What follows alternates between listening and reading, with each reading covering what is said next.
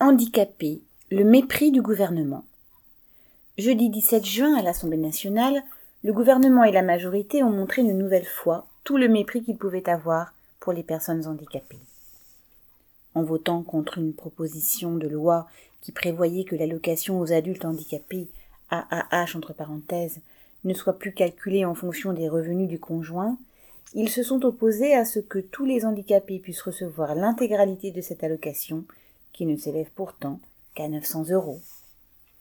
La AH est un revenu de solidarité versé aux personnes handicapées ne pouvant pas travailler. Depuis longtemps, elle était dégressive dès que le ou la conjointe touchait un revenu supérieur à 1100 euros. Et elle n'était même plus du tout versée si les revenus du ménage dépassaient 2200 euros.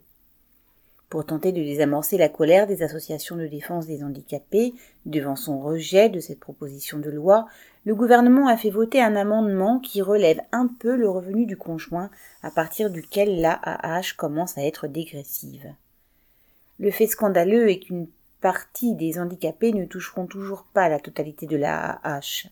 Cela renforce donc leur dépendance financière vis-à-vis -vis de leur conjoint, avec tous les problèmes qui en découlent, notamment pour les femmes handicapées qui sont bien plus souvent victimes de violences que les autres femmes, car elles ont encore plus de difficultés pour quitter leur foyer.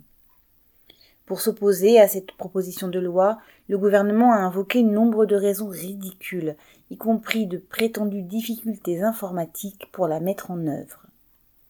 Bien sûr, la seule raison de son refus est le coût de cette mesure, entre 500 et 700 millions d'euros, et le fait que le gouvernement craint qu'ensuite elle soit appliquée au RSA ou à l'APL. Le gouvernement affiche tout son mépris social en décrétant que les personnes handicapées doivent se satisfaire de dépendre de leurs conjoints, comme il professe que les chômeurs sont des assistés.